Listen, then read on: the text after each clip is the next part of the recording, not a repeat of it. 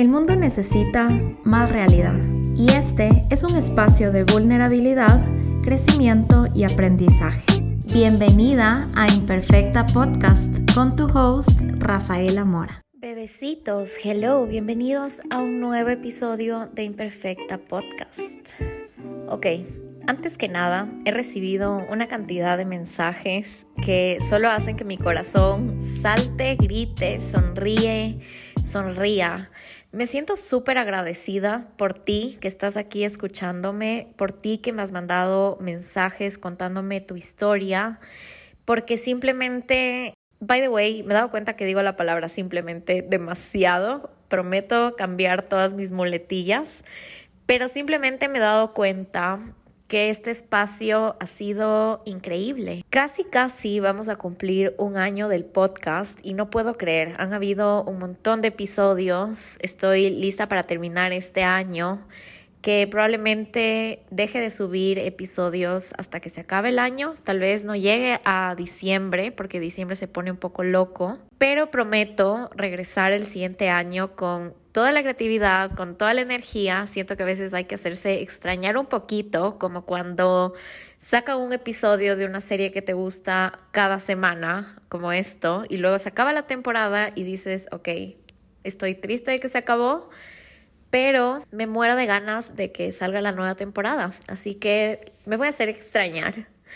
Pero bueno, quiero hablar del tema de hoy. Me dejaron un mensaje en el que me hablaban de la idea de hablar de ser hija única y me pareció demasiado cool este tema. Nunca lo había pensado, which is so cool porque es un tema que no se me hubiera ocurrido si no me lo hubieran dicho y estoy súper agradecida de que me inspiren y me den tantas ideas. Así que les voy a contar un poquito de mi historia, les voy a contar un poquito de la Rafa más chiquita, la Rafa de ahora para que les ponga un poquito de contexto y se enteren de esta parte de mi vida. Yo fui hija única hasta que tenía 15 años. Soy hija única de mamá y papá. Mis papás se divorciaron cuando yo tenía 5 años y mi mamá tuvo una pareja eventualmente, mi papá tuvo una pareja cuando yo tuve 8 años, así que empecé a compartir un montón de tiempo con la esposa de mi papá.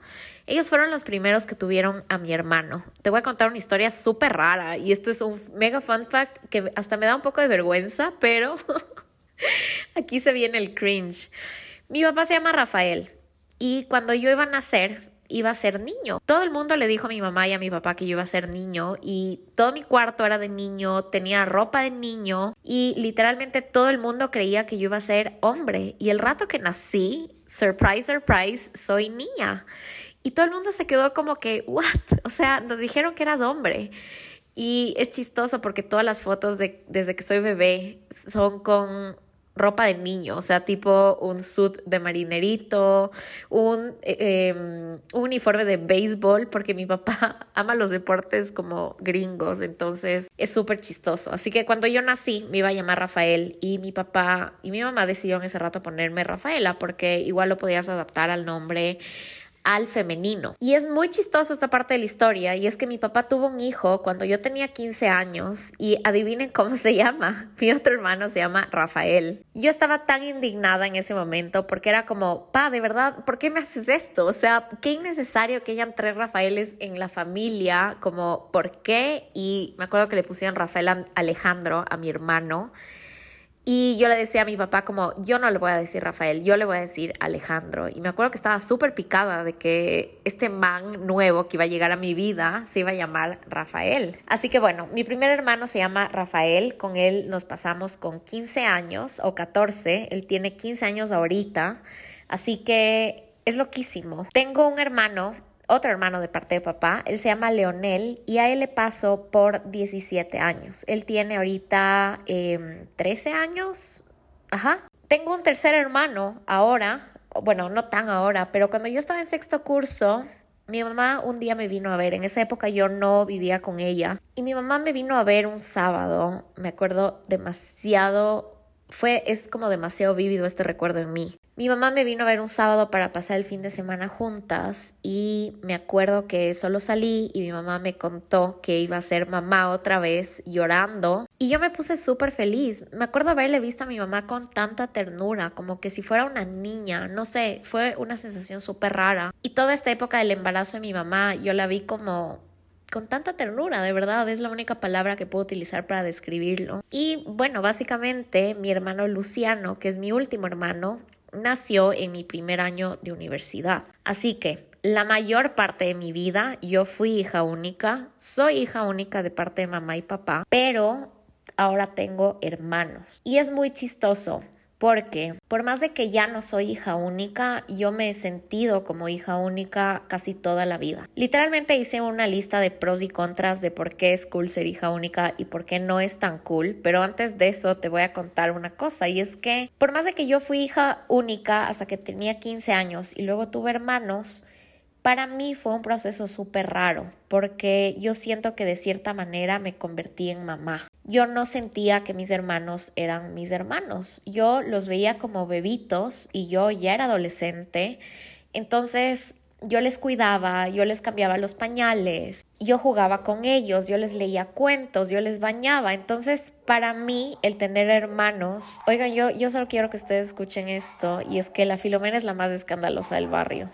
Ella es la que más se le escucha cuando ladran todos los perros de este lugar. Pero bueno, básicamente yo asumí este rol que no me tocaba para nada y es súper raro porque yo lo asumí porque mis hermanos eran tan pequeños, mis hermanos me daban tanta ternura que a mí me encantaba cuidarles. Así que para mí esa experiencia fue más como una maternidad y ahora que me pongo a pensar digo, Tal vez por eso me cuesta tanto ahora tomar la decisión de ser mamá. Y es que yo cuidé a tres niños y no solo a tres. Me acuerdo que en esta época en la que yo tuve hermanos, mis tías tuvieron a sus hijos, o sea, nacieron mis primos y mi familia se empezó a llenar de bebés y yo solo estaba llena, rodeada de bebés. Así que si tú me das un bebé, yo lo voy a poder cuidar porque yo ya cuidé a algunos niños y creo que eso es lo que más me cuesta, como que siento que yo de cierta manera viví esta maternidad un poco indirecta, que fue lindo, pero nunca sentí que eran mis hermanos.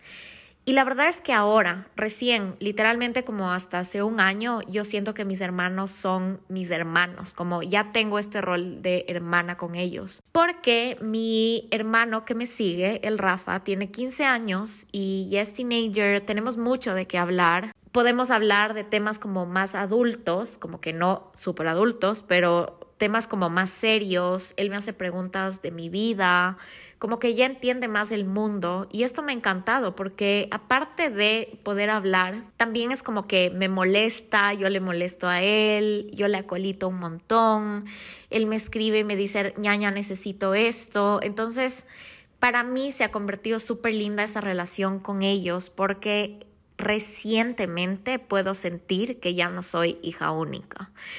Pero bueno, una vez que escuchaste mi historia, te tengo que contar cuáles son los pros y contras que yo escribí sobre el hecho de haber sido hija única. Mi punto de vista de todo lo que pasó de toda mi infancia y todo, es que si yo pudiera tomar la decisión de tener un hijo, realmente sería porque estoy lista para tener dos. A mí me gustó mucho ser hija única, tengo algunos pros que te los voy a decir, pero siento que hay más contras que pros. Y quiero aclarar una cosa, y es que no es que yo no fui una niña feliz, simplemente siento que cuando tú tienes un hermano, tú aprendes muchas cosas de la vida, como el tener el simple hecho de tener un hermano te enseña muchas cosas que necesitas aprender. Y si tú solo te rodeas de adultos, en verdad se te hace súper difícil saber ciertos skills que ya te los voy a contar. Así que bueno, dentro de los pros que escribí de qué es cool de ser hijo único fue que para mí Solo yo era rodeada de amor y eso es hermoso. Yo fui la primera nieta, la primera sobrina, la primera hija y era mujer. Entonces yo era una princesa. Yo de verdad tengo un montón de recuerdos de que todo el mundo me amaba, todo el mundo me aplaudía, como que yo era el centro de atención y como todo era hermoso. Y eso era lindo porque yo era súper, súper mimada. Yo me acuerdo las navidades de cuando era súper pequeña todo giraba alrededor de mi felicidad, como habían campanas que simulaban las campanas de Papá Noel, me ponían sonidos de Papá Noel, entonces todo, toda mi experiencia de mi infancia fue rodeada de amor. Yo era súper, súper mimada. Y tengo que contarte que yo era tan mimada por mi abuela materna, no tienes una idea. Mi mamá se divorció de mi papá cuando yo tenía cinco años, ya les conté esto, y con mi mamá nos fuimos a vivir a la casa de mi abuela. Entonces mi mamá trabajaba porque tenía que trabajar para mantenerme y yo prácticamente pasaba mucho de mi día primero con mi abuela y con mi tía, que yo le digo ñaña, porque siento que es como mi hermana. Mi ñaña para esto tiene como, siento que si digo mal su edad y ella escucha se va a resentir, pero tiene como 40 y algo de años, ¿ya? Entonces, ella era mi ñaña de cierta manera y después ella se fue, ella se casó y yo me quedé con mi abuela. Entonces, mi abuela para mí fue y es mi segunda mamá. Mi abuela siempre me ha mimado. Yo cuando era niña, o sea, era lo más mimada del mundo, que literalmente yo era como, mañana quiero desayunar sopa de fideos y mi abuela se levantaba y me hacía sopa de fideo todas las mañanas porque yo de niña era adicta a la sopa de fideo. Y me acuerdo que para ir al colegio me vestía dormida, o sea, yo era no saben, no saben lo mimada que era, o sea, ya hasta me da vergüenza admitir todo esto, pero fui una niña llena de amor. En verdad eso fue hermoso. Otra cosa que anoté es que siempre me enseñaron, aunque yo era hija única, a mí nunca me dieron todo así súper fácil. Y eso me gusta y eso lo agradezco, porque yo siento que hay este pensamiento de que los hijos únicos, como tienen todo, son súper mimados, son súper inútiles y como siento que hasta cierto tipo es un estereotipo de cómo se ve un hijo único. Y yo nunca fui así. Sinceramente, yo no sé si era generosa o no de niña, eso no me acuerdo, pero les puedo garantizar que yo me considero una persona súper súper, generosa ahora. Y para mí nunca fue un issue eso de compartir. Otra cosa que a mí me gusta y les dije es que a mí nunca me dieron todo fácil y eso me gusta porque yo realmente aprendí a ganarme las cosas, a trabajar, a saber que no puedes tener todo lo que quieras, que sí, no, ok, y sé que algunas algunas personas como super abundant y que hablan de la manifestación me van a decir que eso es falso, pero hasta cierto punto siento que yo soy una persona súper realista.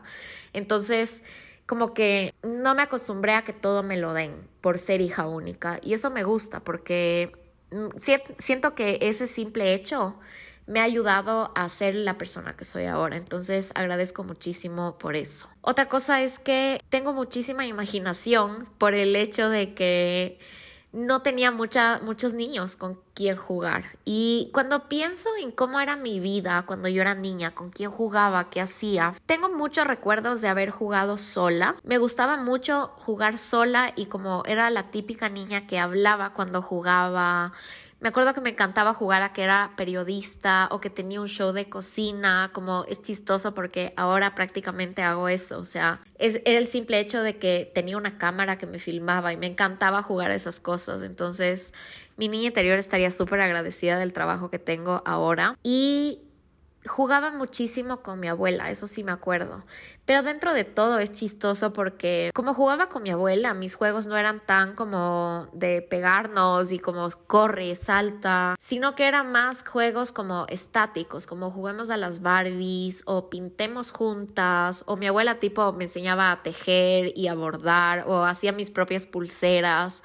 Entonces yo siento que hasta ahora soy un poco así. No soy una persona muy em, como, sí soy un poco aventurera, pero no soy como muy, ¿cómo diría esto? Como que no soy tan loca para la naturaleza. Para mí, ponte, el peor plan del mundo sería ir a acampar en un lugar en el que no hay baño. O sea, ese tipo de cosas como no van conmigo, no me gusta ensuciarme, eh, nunca me gustaron los deportes de competencia, como yo odiaba jugar fútbol, odiaba jugar todos los deportes que tenga que competir. A mí me gusta hacer ejercicio y retarme a mí misma. Entonces, siento que todo eso ha construido la Rafa que soy ahora lo que va a irse a los contras. El hecho de que yo no haya tenido hermanos, que no haya aprendido a jugar con otros niños, es que yo nunca aprendí a pelear. Y sé que va a sonar raro que diga esto, pero siento que cuando tú tienes un hermano, la primera persona que te pelea es tu hermano. O sea, la primera persona a la que tienes que defender en el mundo es de tus hermanos. Y yo nunca tuve eso. Entonces, ¿saben qué me pasó a mí? Es como que yo crecí y, por ejemplo, cuando yo entré a prekinder, literalmente tenía dos amigas y había una niña que a mí me molestaba y yo no me podía defender de ella, a tal punto de que yo odiaba mi prekinder y mi kinder. Para mí fueron años que me acuerdo que sí, fueron súper lindos, pero literalmente tengo muchos recuerdos de haberle odiado a esta niña que me molestaba. Y como yo no me podía defender, yo huía y no dejaba que me molesten. Entonces yo hasta cierto punto siento que era súper debilucha en ese aspecto. Y de hecho hice que me cambien de colegio porque no aguantaba como no ser la estrellita y no ser la que todo el mundo le aplaudía, sino que me enfrenté a un mundo en el que hay más niños y tienes que defenderte. Entonces, creo que ese es mi primer contra, el no aprender a pelear, que dentro de todo lo he aprendido a hacer con el tiempo. Y no es que digo como tienes que aprender a pelear como si fuera una obligación, pero siento que tienes que aprender a defenderte, siento que tienes que aprender a decir lo que sientes, siento que tienes que aprender a, en general, decir todo lo que piensas y ser auténtico y eso era algo que a mí me causaba como mucho conflicto. El ser auténtica a mí me costó muchísimo porque cuando yo entré a primer grado yo me acuerdo que hice todo lo que sea para encajar dentro de las chéveres de primer grado y las chéveres de primer grado como veían, eh, escuchaban S Club 7 entonces yo quería escuchar S Club 7 y mi vida se empezó a convertir en eso. Creo que un mecanismo de defensa que yo utilicé para no sentirme left out y para no tener que pelear y para no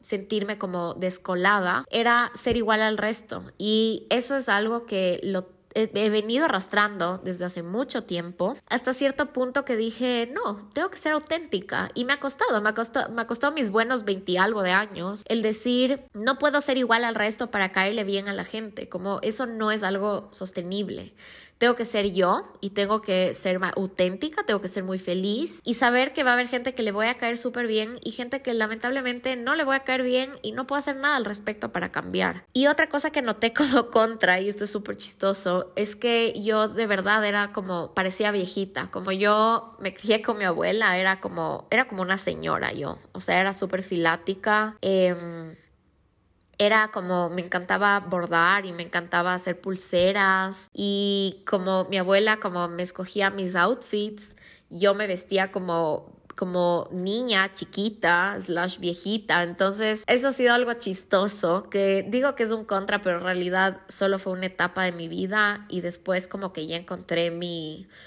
y encontré, ¿cómo se diría? Como ese lado mío más juvenil y encontré como mi lado que juega con niños, que juega con niñas, que mm, no sé, que hace cosas diferentes y que no solo borda y hace pulseras. Así que eso siento que han sido algunos de, de los contras que podría decir, que dentro de todo no son contras que yo te diga como me sentí súper triste por todo esto y siento que me ha costado mucho. Más bien siento que ha sido como, ha sido un reto en mi vida que yo misma he tenido que solucionar. Siento que el no tener hermanos te cría de cierta manera y eres de cierta forma porque no te rodeas tanto de niños, pero dentro de todo yo aprendí muchísimo el hecho de que hay amigos que pueden convertirse en familia. Entonces eso para mí ha sido algo súper lindo porque yo tengo amigas que yo siento que son mis hermanas. Para mí ha sido súper lindo darme cuenta de eso porque muchas veces pensamos que la familia es todo lo que tenemos y yo soy fiel creyente de que uno puede conseguir pedacitos de familia en todo lado. Cuando yo me fui a vivir con mi novio, su familia para mí fue como la familia de mi alma. Fueron estos mis ex suegros, fueron estos dos seres humanos tan increíbles de mi vida que yo me siento tan agradecida de que me hayan recibido en su casa. Y ya no hablo con ellos porque sería un poco raro, pero de vez en cuando le mando mensajitos a mi ex suegra y le digo que gracias por todo porque eso me, me di cuenta de que en verdad tú puedes conseguir familia en todo lado y puedes conseguir hermanos en todo lado. Para mí, por ejemplo, mi primo de parte de papá, él tiene dos años menos que yo, así que prácticamente estamos en la misma etapa de la vida y él es mi hermano. O sea, ustedes no tienen ninguna idea la relación que yo tengo con él. De verdad es una relación de hermanos. En cierto punto, esta amiga del episodio de Friendship Breakups, que hablé de ella casi todo el episodio, ella fue mi hermana por muchísimo tiempo. De hecho, nos decíamos como que eres mi sister from another mister porque teníamos tanto que compartir y de verdad era como esta relación de hermanos. Y actualmente de verdad tengo un montón de amigas que yo solo les digo que son mis hermanas porque han estado para mí en un montón de situaciones y son esas mujeres que conocen mi vida, me conocen más que cualquier otra persona y están para mí siempre. Yo creo que de eso se trata la hermandad. Siento que para los que tienen hermanos, bueno, los que tenemos, porque yo también tengo, el tener un hermano es una bendición y es tan lindo como poder compartir tantas cosas con ellos. Y para mí un contra un poquito grande y creo que este sí fue un poco importante. En realidad son dos. Para empezar, como mis papás se divorciaron, yo tuve muchísimo conflicto, tuve muchísima tristeza, tuve muchísima soledad en mi infancia y Luego empezaron a entrar terceras personas, como mi mamá tenía un novio, mi papá tenía una novia, y empezaron a pasar cosas y como el hecho de tener una madrastra, imagínense para un adolescente era totalmente como la madrastra es la mala y como me cae súper mal, que en realidad es lo máximo, mi madrastra, pero es súper raro porque a mí eso sí me hizo falta y eso es algo que es la razón por la que yo hubiera querido tener un hermano de mamá y papá. Y es que creo que esa hubiera sido la única persona en el mundo que realmente hubiera entendido toda mi vida, porque hubiera sido esa persona que vivió exactamente lo mismo que yo y que pienso que juntos o juntas, si hubiera sido hombre o mujer, o juntes, who knows,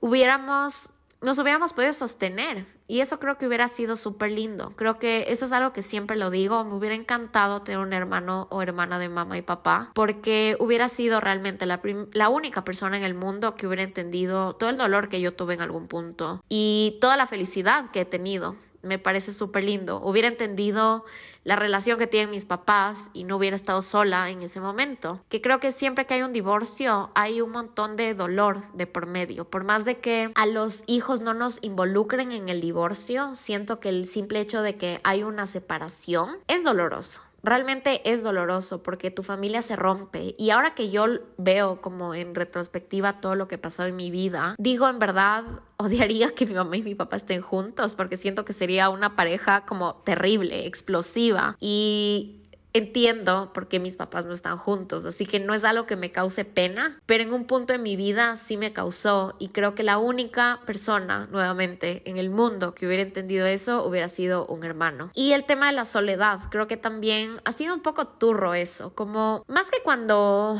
más que cuando era niña, creo que en los momentos duros que pasé con mi mamá, que las dos pasamos porque las dos vivimos un montón de crisis económicas, que vivimos un montón de cosas que fueron súper retadoras para ambas. Creo que ahí fue cuando más sola me sentí. Y un hermano hubiera sido súper cool, hubiera sido súper cool tener a alguien cerca que simplemente sea ese compañero de vida con el que puedas conversar, con el que puedas hablar de esas cosas que solo entre hermanos creo que te entiendes. Así que creo que ese es el biggest contra de ser hija única. Pero en resumen de todo lo que acabo de decir, creo que me gusta ser una persona optimista y me gusta siempre pensar que ha sido lo bueno de todo lo malo o de todo lo raro que ha pasado en mi vida. Y en general creo que ha sido lindísimo tener este reto de cambiar mi personalidad y mejorar mi personalidad porque yo me siento una persona más feliz ahora y que me ha tocado aprender a relacionarme con niños, aprender a compartir,